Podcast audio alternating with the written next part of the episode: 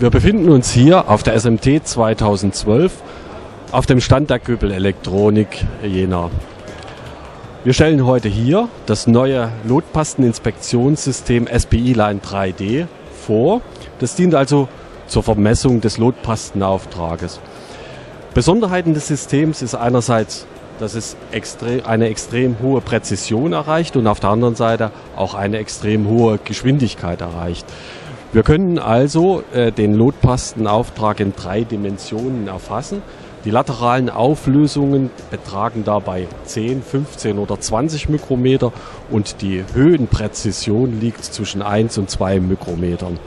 Die Inspektionsgeschwindigkeit, die wir erreichen mit dem System, liegt im Maximum bei 90 Quadratzentimeter pro Sekunde. Also das ist also ein äh, extrem äh, guter Wert.